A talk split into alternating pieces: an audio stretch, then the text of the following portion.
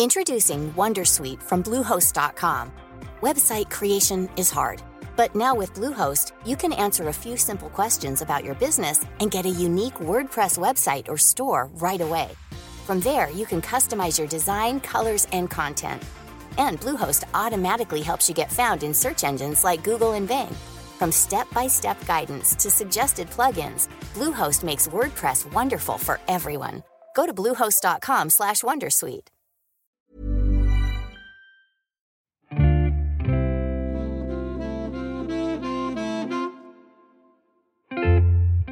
Salut, c'est Thomas Rozek. Avec le vieillissement général de la population et la question de plus en plus pressante de l'accompagnement d'une part grandissante de nos concitoyens dans le grand âge, les sujets liés à la vieillesse sont devenus communs, courants. On nous parle facilement de sa prise en charge, de ses succès, de ses échecs, de ses pathologies aussi qui sont entrées dans le langage de tous les jours, ces maladies au nom familier et effrayant à la fois, Parkinson, Alzheimer. On les entend mais on ignore souvent que dans quelques cas plutôt rares, ces maladies peuvent toucher au-delà des très âgés. C'est notamment le cas d'Alzheimer. Alors que faire lorsqu'on est trop jeune pour oublier? C'est une des questions qui guide la série documentaire en quatre épisodes qui va nous accompagner toute cette semaine. Elle s'appelle Face à l'oubli, personne jeune atteinte de la maladie d'Alzheimer. Elle est signée Agathe Charnay, réalisée par Geoffrey Puitch, et le premier volet arrive tout de suite. Bienvenue dans Programme B. va boire pour se remonter. Toulouse, novembre 2019. Une petite bière bio. bon allez, à la tienne. Un petit coup. Dans la cuisine de ma mère. Boire un petit coup, c'est agréable. Boire un petit coup, c'est doux. L'année de mes 26 ans, ma mère a été diagnostiquée d'une pathologie apparentée à la maladie d'Alzheimer. Enseignante en philosophie, elle s'est retrouvée à 53 ans, incapable de faire cours face à ses élèves, de choisir les mots justes pour leur parler comme elle aimait tant le faire, de l'esthétique, de la justice, de la liberté. Dans le cas de ma mère, la maladie s'attaque en premier lieu aux fonctions du langage, à la capacité de lire, d'écrire, de parler. À ce jour, il n'existe pas de traitement. Voilà. c'est magnifique. Bah oui. On estime qu'en France, environ 35 000 personnes de moins de 65 ans sont atteintes d'Alzheimer ou d'une pathologie apparentée. Un quotidien invisible et une réalité méconnue qui se répercute à tous les stades de la maladie. Depuis deux ans, pour essayer d'accompagner ma mère, j'ai l'impression d'être propulsée dans une enquête d'investigation à l'échelle de nos vies. Je passe des nuits sur Internet, j'apprends par cœur des acronymes aux noms invraisemblables, j'enchaîne les coups de téléphone.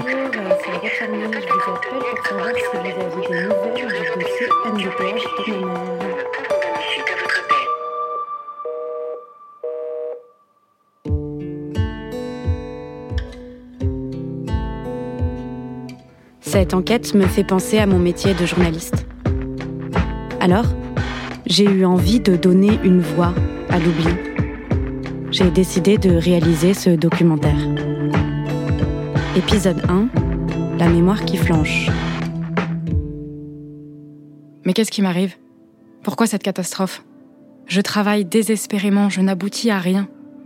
Parler est devenu une difficulté, je me torture pour trouver les mots qui ont pourtant disparu. Le meilleur de l'affaire, c'est aussi un blocage surprenant. Depuis quelque temps, je ne me sens plus capable de remplir un chèque. Il m'est arrivé au lycée à l'intendance de ne pas arriver à écrire le chèque de cantine. L'angoisse m'a affolée et désormais j'évite le carnet de chèques, ce qui est bien ridicule. Je m'effraie de moi-même. C'est épuisant. Note retrouvée dans le cahier de ma mère, daté du printemps 2017. Ça commence par quoi? L'oubli? Comment on met des mots sur ce qui en nous s'échappe? À quel moment il faut s'inquiéter? Lorsque une fois, deux fois, trois fois, le mot se perd euh, sur le bout de la langue? Comment se douter? Alors qu'on a 60 ou même 40 ans, qu'on est au cœur de sa carrière, qu'on travaille, qu'on élève ses enfants, qu'on est atteint d'un Alzheimer précoce? Quelles ressources il faut mobiliser en soi et autour de soi pour parvenir enfin à un diagnostic?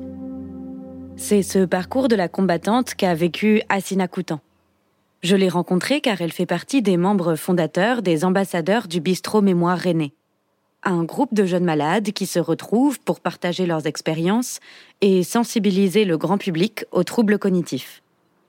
Elle m'a proposé de venir chez elle, dans sa jolie maison bretonne qu'elle partage avec son mari, Frédéric. Une maison familiale remplie de deux chats paisibles et d'une impressionnante collection de vélos. En fait, au départ, euh, on pensait euh, plutôt euh, à un burn-out. donc les médecins sont partis sur cet axe. C'est très similaire en fait dans la façon dont ça se manifeste. À ce moment-là, je n'avais pas conscience que la, la, maladie était là. il a fallu aussi passer par effectivement l'hôpital hein, pour avoir un diagnostic. Vous faisiez quel travail du coup, euh, J'étais responsable d'une grosse, euh, un gros service, responsable du site en fait. Parce que ouais, moi je sais que ma mère par exemple, on lui a dit qu'elle était surmenée et qu'elle faisait une dépression. Et en fait, ce qui se passe, c'est qu'en fait les gens qui, qui ont un Alzheimer jeune, comme ils sont dans le cadre du travail, comme la maladie arrive, ils essayent de compenser. Et effectivement, il doit y avoir un cumul de la maladie et d'un réel burn-out parce que la compensation fait qu'ils poussent leurs limites au maximum. Et donc, du coup, quand elle s'est arrêtée, elle était dans un réel, en plus de la maladie, un réel burn-out, c'est-à-dire qu'elle a passé six mois à dormir euh, du soir au matin, ce qui n'est pas vraiment Alzheimer euh, dans un cadre euh, précoce de la maladie. Et donc, au bout de ces six mois de, fatigue intense, quand ça, la fatigue a commencé à se dissiper, les, voilà, les signes bizarres d'oubli, de, voilà, de, perte de repères étaient encore là. Donc là, euh, c'est moi qui lui dis il y a quelque chose, c'est pas le burn-out parce que là, euh, tu es moins fatigué. Et comme les signes sont encore là, il faut aller voir quelqu'un d'autre que le médecin traitant et aller en neurologie pour, trouver quelque chose. Après une série de tests, le diagnostic est donné à Assina et Frédéric par un neurologue. Ah, c'était un choc, c'était c'était inimaginable pour moi. Donc, c'est comme, comme si c'était une, pierre qui m'était tombée sur la, sur la tête. Quoi. Vous aviez quel âge alors euh, Ça fait quoi 3 ans 4 euh, ans 46. Hein 46 ans. Comme pour Assina et comme pour ma mère, des mois, voire des années s'écoulent avant que les personnes jeunes soient accueillies en consultation mémoire. J'ai appris qu'en sociologie de la santé, on appelle ce passage de praticien en praticien l'errance diagnostique. On a montré en fait que euh, le, diagnostic était euh, réalisé euh, plus de quatre ans après les, symptômes, ce qui est beaucoup plus long que pour les patients plus âgés. Stéphanie Bombois, neurologue et responsable du Centre national de référence des patients Alzheimer jeunes à la Pitié-Salpêtrière à Paris. Ce délai euh, pourrait être lié au fait que, euh, d'abord, c'est un peu inhabituel de penser à cette maladie euh, quand on est malade jeune mais aussi parce que euh, les patients Alzheimer jeunes ont des présentations, euh, ce qu'on appelle des phénotypes cliniques, euh, qui peuvent être différents et notamment ne pas présenter à l'avant-plan des troubles de mémoire, mais plus des difficultés qui peuvent être visio-spatiales, visio-perceptives, ou des troubles du langage, voire des troubles du comportement qui peuvent faire errer sur des diagnostics différentiels. Ce qu'il faut savoir quand même, c'est que euh, Aloïs Alzheimer s'est intéressé, euh, a décrit cette maladie chez, une patiente jeune. Donc voilà, c'était connu déjà depuis longtemps, mais euh, voilà, les, choses ne se sont peut-être pas organisées autour des patients jeunes depuis, depuis longtemps.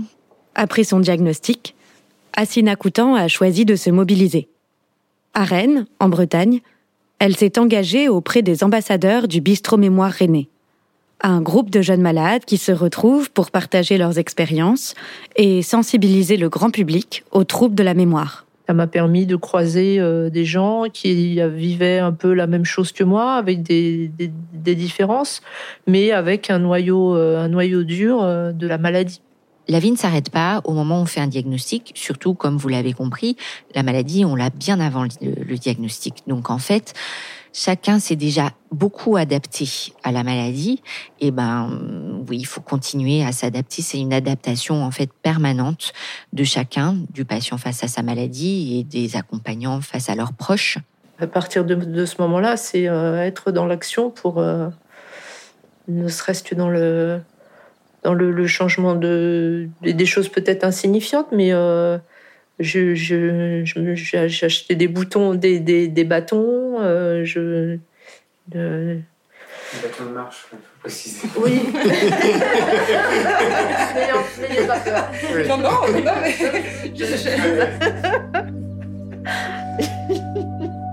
La vie ne s'arrête pas après un diagnostic, mais elle se réorganise autour d'Alzheimer. Pour ma part, je me suis très vite retrouvée confrontée à la culpabilité.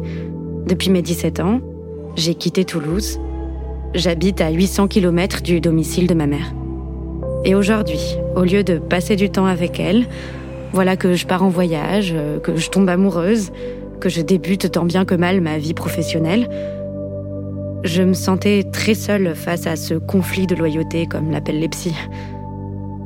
Alors j'ai demandé au docteur Stéphanie Bombois si elle pouvait me mettre en relation avec d'autres personnes dans ma situation. Et c'est comme ça qu'un beau soir, j'ai partagé un repas avec Bérénice, en banlieue parisienne. C'était quand quand votre maman a été diagnostiquée En 2017. Officiellement, c'était euh, juillet. il, me, je me, il me semble que c'était juillet 2017 officiellement, oui. Et vous aviez quel âge toutes les deux? Euh, Ma maman avait, donc c'était il y a deux ans, donc elle avait 59 ans, et moi j'en avais 28. J'avais votre âge. Euh, quand on a mis un nom sur sa maladie, elle a mis quatre mois à me le dire et j'avais un nouveau job et j'avais dit à maman je ne peux pas prendre de jours off parce qu'ils sont ils aiment pas ça etc. Et elle m'a dit j'ai besoin que tu m'accompagnes à l'hôpital. Et je me suis dit putain. Et donc j'y suis allée et on était dans le Uber et c'est là où elle m'a dit la ce qu'elle avait. Et donc j'ai annoncé au docteur, oui, oui, elle me l'a dit il y a quelques minutes dans le Uber quand on, quand on arrivait, mais vraiment en mode très euh, humoristique, etc. Après, c'est le contre-coup. C'est vraiment le contre-coup qui est le plus dur. Euh, quand vous vous rendez compte de certaines réalités et quand euh, ma mère est une femme très forte, j'ai toujours connu ma mère comme un rempart. Et c'est vrai que ce qui fait le plus mal, c'est la, le fait que les rôles sont inversés ça, c'est très dur à gérer. Parce que c'est parce que... Bon, c'est normal aussi, c'est la vie, c'est les, choses, comment, comment ça évolue. Mais ça, c'est pas la maman que, que j'ai l'habitude. Et oui, j'ai les larmes aux yeux, etc. Mais donc, donc oui, parce que ça, c'est ce qui fait le plus mal. Pour, en tout cas, pour moi. En 2019, à 29 ans, Bérénice a fait un choix. Celui de se rapprocher de sa mère. J'habitais à Bruxelles à ce moment-là et je revenais un week-end sur deux voir ma maman, un week-end sur deux voir mon fiancé en Angleterre. Et en fait, je me suis rendu compte, au fur et à mesure, je me suis rendu compte que les dimanches, quand je venais voir ma maman, repartir à Bruxelles était une horreur. Parce que je me sentais coupable, je pleurais sur le chemin parce que oh, je me disais, elle va. Et ma maman, ma maman qui me dit, oh, j'aime bien quand tu es là. Maman est une fière antillaise. C'est pas son, euh, L'amour, elle le montre dans les actes. Elle ne dit pas forcément je t'aime. Et donc qu'elle me dise un truc pareil, c'était énorme. Quelquefois, je pleurais parce que je me disais, oh, enfin, elle va être toute seule à la maison, simplement avec le chien. Et donc, c'était beaucoup de souffrance finalement. C'était aussi beaucoup de souffrance. Et euh, je vous avouerai que d'un point de vue totalement logistique, maintenir une vie entre trois pays, c'était un peu compliqué. Et visiblement, c'était la Belgique qui allait sauter.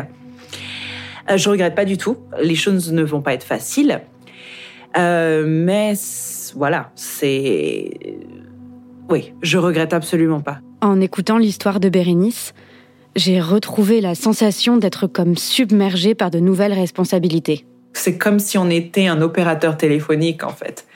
Et c'est à nous de gérer au quotidien, mais c'est l'opérateur téléphonique, une fois que son job est fait, il s'en va et il a un salaire. J'ai pas de salaire, moi. J'ai pas de salaire. Et euh, enfin, vous savez, il y a pas de, je pense pas qu'il y a de manière idéale de faire les choses.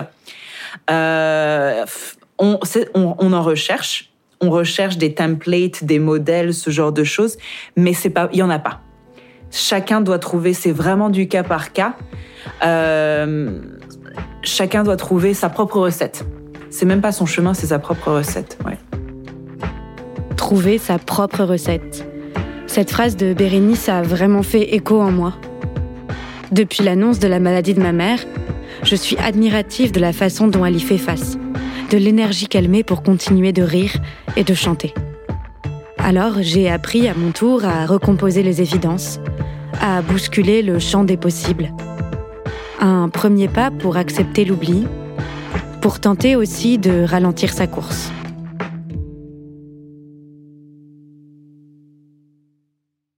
Salut, je m'appelle Camille Test, je suis journaliste et prof de yoga et j'anime Encore Heureux, un podcast sur la santé mentale. Deux fois par mois, on se pose des questions très simples, du genre comment on fait pour avoir un rapport apaisé à la nourriture, peut-on vraiment travailler et être heureux, ou encore pourquoi se réconcilier avec le sport. Avec mon équipe d'expertes et d'experts, on repose les bases, on décrypte les problèmes, on les replace dans un contexte global et surtout, on trouve des solutions. Car même si le monde va mal, on a le droit de vouloir être encore heureux. Encore heureux, c'est un podcast de Binge Audio, déjà disponible sur votre appli de podcast habituel.